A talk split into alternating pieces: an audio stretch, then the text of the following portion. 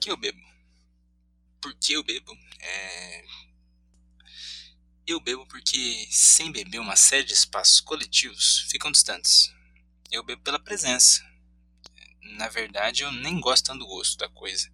Eu bebo porque é ansiolítico, né?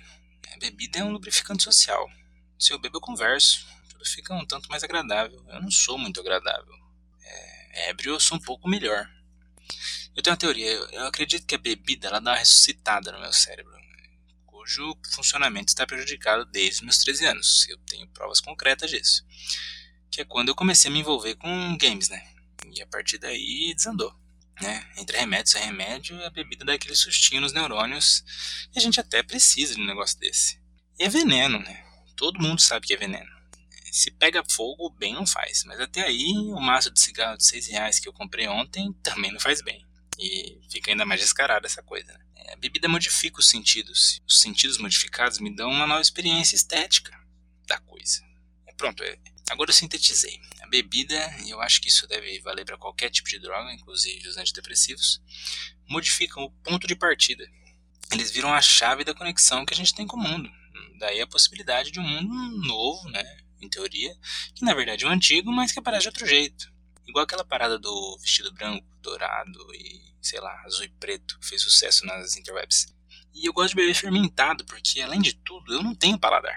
Eu não bebo uísque. Eu acho o uísque tem toda a experiência estética da coisa, né? De, de você segurar o copo dele, colocar um charuto na outra mão e um terno ou um roupão de cetim vai aparecer, vai surgir né, do nada, por osmose, com as energias bom vivant, e você não precisa nem beber. Você pode só segurar ele e pode ser o mesmo copo sempre. E tira foto e fica com a cara de cansado que dá certo. Mas eu não consigo beber uísque, porque eu acho uma merda. Pra mim tem gosto de gasolina. E eu gostava de cheirar, eu gostava de cheirar o tanque de gasolina da Brasília do meu tio. Então a coisa é muito grave. Eu bebo fermentado. Eu acho que o vinho dá um estilinho também, né? Aquela coisa mais francesa, né? Num sentido mais existencialista da coisa. Mas na verdade o vinho é doce, né? O vinho tem doce, eu tenho é, tem muito doce, muito açúcar, eu tenho pretensão genética para diabetes. E aí a seleção natural cuida do resto. Agora, o grande truque da, da bebida, o que separa os meninos de homens, é o contexto no qual você pode beber. Tem lugar que você tem que beber. Tem lugar que você pode beber. E tem lugar que é melhor não. Eu, não vou cagar a regra pelo não vou optar por pecar pela, pela positiva. Na faculdade, por exemplo, eu acho que é melhor não. Mas eu acredito que na vida para tudo se dá jeito. E eu tenho amigos que se viram bem. Assim, bem mesmo. Inclusive, preocupante. É, tem umas festas de família também, né? Se você for muito cristão, é melhor não beber. Porque aí provavelmente você vai ser julgado. Mas se não for, e a família for aquele modelinho maravilhoso de, enfim, sabe? Aquela maquininha de fazer dodói, é, aí é melhor. Inclusive você bebe e dorme. Ou bebe fala algumas, algumas coisas que você precisa falar e dorme. Aí, festa universitária, por exemplo, eu acho que você tem que beber. Claro, eu não vou ser o cara que vai falar pra você fazer ou não fazer alguma coisa, foda-se. Mas eu, particularmente, acho que ajuda. Né? Vamos fazer uma reflexão aqui conjunta que se o mundo das mãos, as coisas vão para frente, né? Se a gente fizer um We Are The World aqui, vai dar certo. É, vamos pensar no cenário sóbrio aqui, vamos, vamos fazer um, um picturing da coisa. Primeiro que no lugar já tem os universitários. Meu amigo, se você tem noção que essas criaturas já estão fora da curva normal da população geral, elas já são erradas. Aquilo ali já é um, um pecado, já é um problema. Não importa o país. Eu tô te falando de estatística. Isso aqui são números. Eu não tô mentindo. Né? A gente já tá errado. Tem uma professora de metodologia que ela fala, né? Leiam lá nos procedimentos do, do estudo. Se for só com o universitário, pode desconfiar que o universitário ele vem do universo paralelo, ele tá ele tá na curva, né? Apesar de eu ter que deixar aqui a crítica ao positivismo. Música alta. E geralmente é só o beat extremamente alto que vai fazer você balançar para algum lugar sem bebida, a conexão com esse lugar com esse beat fica mais difícil. Ainda mais no meu caso, que eu preciso beber o suficiente para acreditar que eu estou imperceptível naquele meio, ou que simplesmente eu já não ligo mais por me verem dançar, porque eu acho que o movimento, como, sei lá, uma lombriga com cãibra, qualquer coisa assim. E as pessoas elas estão incomunicáveis, né? Ou elas estão trocando fluidos. Isso daí eu já acho que é a grande coisa do rolê, né? Aquela aquela recapitulação histórica do Sodoma e Gomorra, que a gente não consegue fazer em qualquer lugar, e que ali a gente tem aquela palhinha, né? A famosa palhinha, o taste. E a bebida facilita isso, né? Ou estão só muito bêbadas, quem não tá nessa trocação, pulando e fedendo, chorando, chorando demais e gritando e reclamando e eles choram muito. Eu acho isso incrível. É sempre uma depressão e se não é depressão são insights. Então é um momento bonito, no mínimo. Será que era assim Sodoma? Enfim, é, elas já estão lá, né? E a presença delas é o que vai te fazer, é o que vai te dizer que se você não for até lá, é melhor ir embora.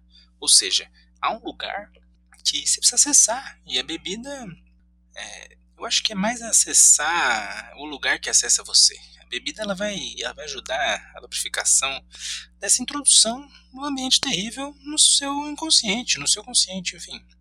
E tem que perder o nojo também, né? A bebida ajuda. Porque você vai no Open do universitário para beber corote, meu amigo. Você pode ter certeza que você já avançou na, na escala de nojo é, comer giló fica menos aterrorizante, considerando até onde vai o nível do, do corote universitário, do, do bar, do Open, aquilo lá é um absurdo, né? O corote, particularmente, é um pacto com o diabo, né? Só que ninguém tá te enganando ali. E eu acho que o diabo não precisa enganar as pessoas, né? Talvez seja aquela, aquele rolê da massa do Éden. Você tá lá de boa e vem a granada do Éden. Vou chamar o Corote Flavors assim, porque se olha pro ambiente e você vê a Eva falando é, toma aqui a sabedoria, porque você vai precisar dela para caminhar pelo vale da sombra e da morte, né? E a depender da tua sede de conhecimento e do desejo pelo incerto, tu aceita e tá nos braços do capeta. Deus abandona quem bebe corote. Não, você pode ter certeza. Isso daí não tem dúvida. Então, então por que eu bebo, né? Porque faz sentido. O mundo não é muito bonito cotidianamente, mas se você for para essas festas de, enfim, essas fossas abissais da sociedade como o ambiente universitário. Aí, meu amigo, você vai precisar de muito lubrificante para entrar nesse buraco, porque ele é fundo, ele tem muitas camadas, citando o todo-poderoso Shrek, e ele vai te colocar para dançar em algum momento, seja do jeito que for. É, mas também tem, enfim, toda aquela coisa da coragem, né? Que eu mencionei, mas não aprofundei. Tem aqueles bêbados que ficam briguentos. Eu acredito que isso acontece muito com o homem. E eu não acho que o problema seja bebida. O cidadão, ele já é um filho da puta. E ele vai procurar confusão de qualquer jeito. Ele já tá, ele tá querendo liberar, liberar energia. É uma agressividade imanente aquele ser. É, então, vai importar pouco qual motivo ou quem é o culpado. Ele vai querer gastar o braço, né? gastar a célula. Tem o cara que fica moroso, né? Geralmente a carência perde quando você está bêbado, que é outro modo de, de dispersar energia. Isso aí o Freud já dizia. É, e novamente eu aplico a teoria psicanalítica que eu tomei a liberdade de desenvolver sem avisar quaisquer sociedade ou órgão responsável. O superego afrouxa com etanol. Essa é a verdade. E daí o id entra na casa e começa a meter o louco. Eu devo ter copiado isso de alguém, né? Porque o ego só tá repetindo em um loop frenético. Pode vir, pode vir, pode vir que eu mato no peito, foda-se. É tudo isso para dizer que se você fica carente, é porque você já é carente. Talvez tenha faltado um seio bom na sua vida. Vai ler Melanie Klein, ela vai te falar tudo isso. Tem, a teta boa e tem a teta ruim. Se você tomou muito leite seco, meu parceiro, o corote vai tentar te abraçar.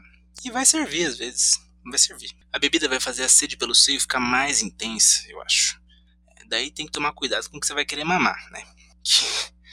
E a partir daí pode dar problema. Sendo cuidadoso, tudo dá mais ou menos certo. Sendo cuidadoso, tudo dá menos errado. É, dá pra usar essa mesma teoria das revelações para dizer que a bebida em si não é o problema, mas o problema é o que te leva até ela, né? A narrativa, a história que você conta em volta da coisa. Todo mundo conhece o caso do pai que chega bêbado em casa, bate em todo mundo, enfim, é aquele trauma. Se a gente parar pra pensar naquela teoria de que a bebida te possibilita encarar o mundo de outra forma, principalmente se for um ambiente inóspito, a gente pode pensar em como que é essa casa. Gente diria Tolstói, vou fazer uma citação literária aqui, literatura russa, que todas as famílias felizes são felizes iguais, e cada família infeliz é infeliz da sua maneira. Mas chega de falar de drama. É... Enfim, vamos pular essa parte triste. Eu vou volto pra coragem. Pra dizer que a bebida nunca me deixou corajoso o suficiente para paquerar. Isso é incrível. Primeiro, porque eu sou completamente patético em interpretação de sinais corporais, né? Então, mesmo se alguém esteja dando mole, eu vou fracassar. A não ser que a pessoa esteja se esfregando na minha cara, né? Passando aquela genitália, deixando a coisa bem lubrificada. Aí, eu, eu, senão eu não vou perceber. Eu, eu tenho, esse, eu tenho esse problema. Segundo, que eu, se eu vou atrás da coisa, a coisa fica tão vergonhosa. Se eu vou começar o comportamento de flerte, que eu prometi para mim mesmo que eu nunca vou afrouxar meu superego o suficiente para viver aqueles momentos que ainda reverberam na minha memória, né? De quando eu tentei e fracassei miseravelmente. Eu lembro que um amigo meu me disse numa dessas festas que uma conhecida dele estava afim de mim. Eu tava bêbado, solteiro, lustroso, parecia um pintinho no lixo. falei assim: eu vou lá, eu vou lá, é meu. O cara chegou em mim e falou assim: pode ir lá que é seu. Eu falei: eu vou, eu tô indo, eu tô indo. É meu, tem o meu nome. É isso. Eu, ela, eu. É, vamos lá. Fui. Cheguei como? Bêbado. Mas eu não tava bêbado o suficiente para não me lembrar disso. E eu cheguei, sabe Deus por quê? Mandando dois rengloses. Se no maior estilo, sei lá, juventude abandonada que tem preguiça de cumprimentar. E eu olhei nos olhos dela e perguntei: E aí? Vamos fechar? O terror que eu vi naqueles olhos, a decepção. O pó voltou atravessado, cara. Eu sabia que eu tinha perdido. Ela não tinha nem respondido ainda. E eu já sabia que eu tinha perdido. Aquele momento que o samurai, sabe, depois de um pulo arriscado, guarda a espada na, na bainha, diante do outro guerreiro, né, das costas. A gente espera um milissegundo e a barriga do inimigo abre-se, mostrando como que a lâmina consegue ser mais rápida que o próprio corte. Eu fui derrotado sem nem ver de onde veio isso. Quer dizer, eu até sei como, né? Eu acho que eu me entreguei ali. Eu abri minha própria barriga. Mas foi muito mais rápido do que eu pensei que seria. Sabe o que é o melhor de tudo? Depois de, disso tudo, desse choque, desse terror, dessa percepção do ambiente, é, não restava nada para eu fazer senão observar a menina embora e tomar mais uma. É por isso que beber faz sentido. Às vezes.